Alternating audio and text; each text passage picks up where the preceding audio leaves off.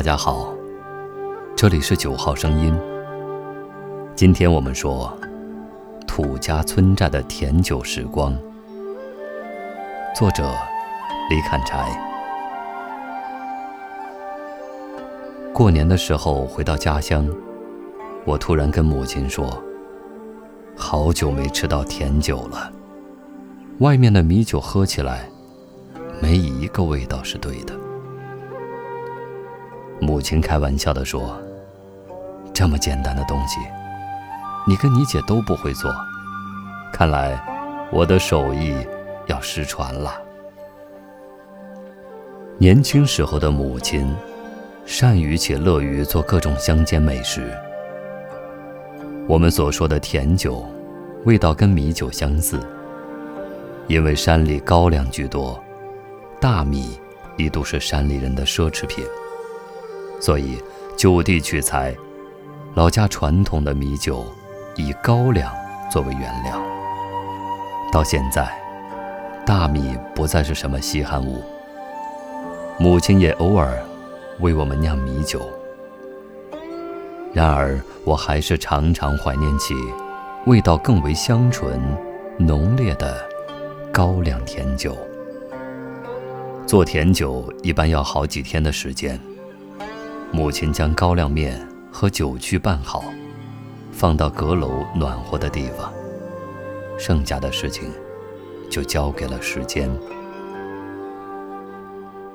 山里的日子慢一些，时光仿佛也就长一些。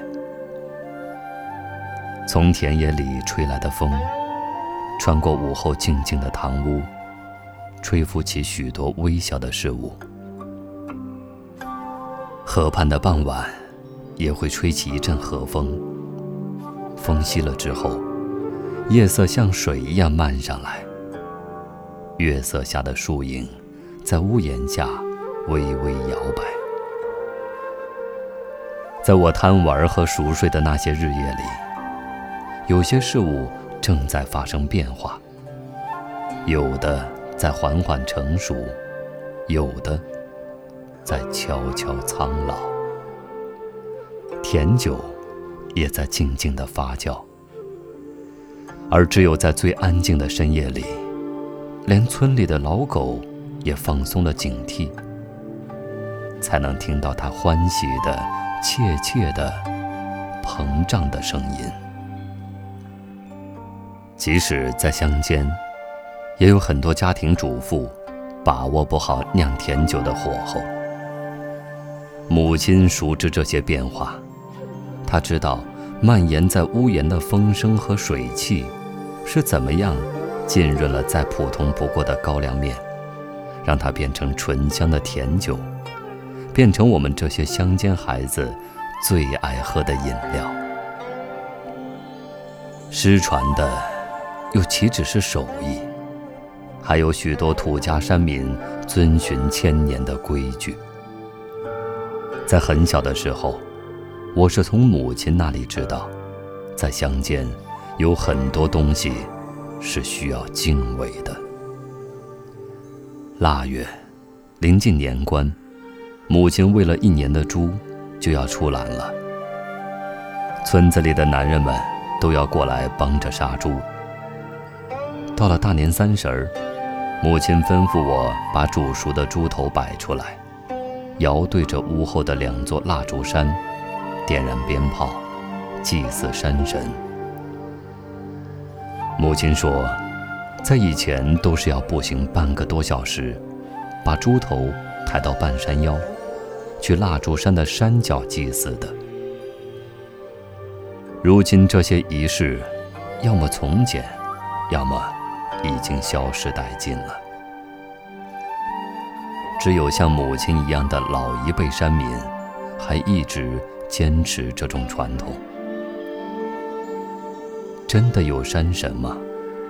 我不知道，但我知道，在这一座一座绵延的深山里，有很多人的足迹不能抵达的地方，有很多不为我们所知的秘密。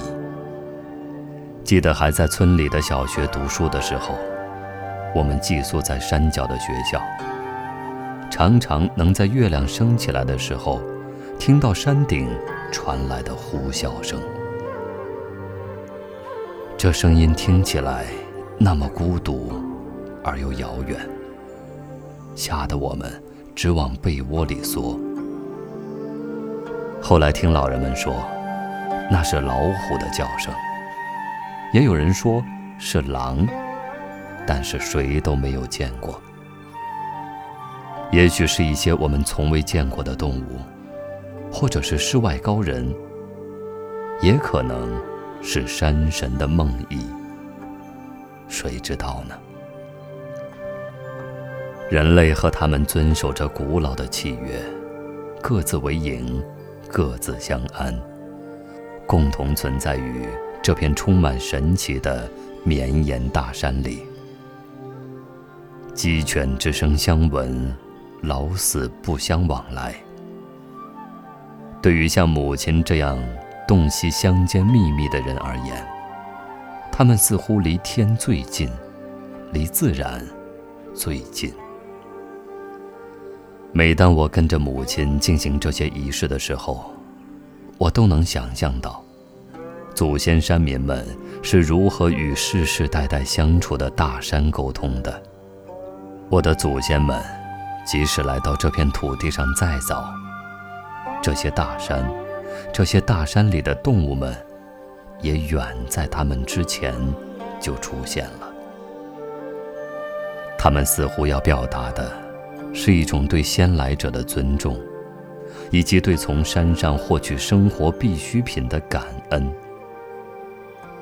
先辈们或许比我们更明白，只有当我们把自己当做这些绵延大山的一部分，只有当我们像动物一样匍匐下来，只有当我们重复着无数先辈重复过的仪式。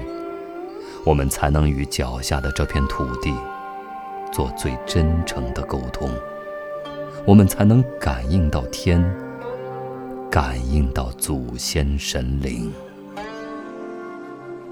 如此看来，先民们的祭祀更像是一个签订契约的神秘仪式，庄严而肃穆。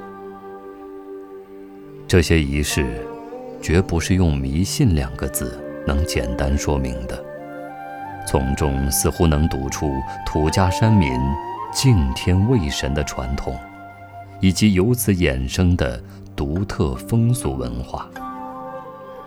然而世事变迁，当熟谙村庄秘密的人老去，我们这些对村庄一知半解的后辈，开始从村庄叛逃。许多人离开故乡。他们带走了在乡间的手艺，离开了他们所能掌控的自然的秘密。虽然还保存着像过年吃饭、祭祀祖先这样的习俗，但乡间的规矩是越来越少了。我们古老的村庄，如同我们所处的时代一样，旧有的很多风俗。已经被抛弃，新的精神内核还未形成。村庄正面临着前所未有的彷徨。在城市里，我经常见到那些离开乡土来城市讨生活的乡下人。我常想象，他们祖祖辈辈生活的村庄，会是一个什么样的村庄？他们在乡间的生活，又是一副什么模样？他们衣衫破旧，谁也想象不到，他们或许身怀着乡间绝技，或许在乡间有着一栋漂亮的小屋。他们的自信来自乡土，来自于对自然的了解。他们要打交道的是锄头，是田地。是一些知根知底的村庄里的人，而在城市，他们很多时候要打交道的，却是钻头、推车，以及不同的人，没有根，没有底的人，飘着行走的人，在夜色里变得兴奋的人。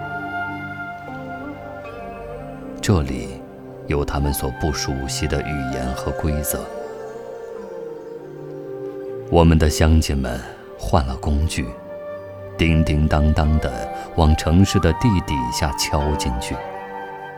他们洞悉这个城市地下的巨大空虚，或者他们把积木一样的房子高高的垒上去。当他们在通天的楼顶上劳作的时候，会不会停下来俯视他们所建立起来的这座城市，一如站在山顶俯视他们的村庄？我常想。如果我们的乡村有了好的医院、图书馆和学校，有了保障我们生活的各种条件，我们当中的很多人肯定会更愿意回到村庄，在先辈们的传统和现代生活当中保持平衡，过着属于我们自己的生活吧。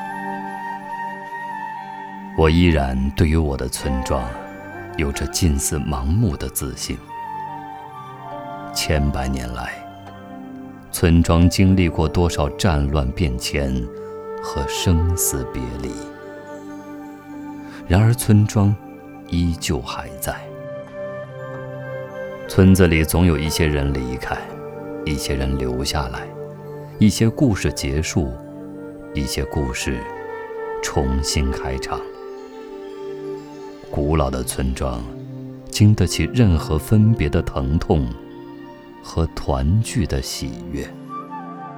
一如山上的岩石，它们在时光里被不断侵蚀和风化，即使磨碎成沙，却依旧保持硬朗。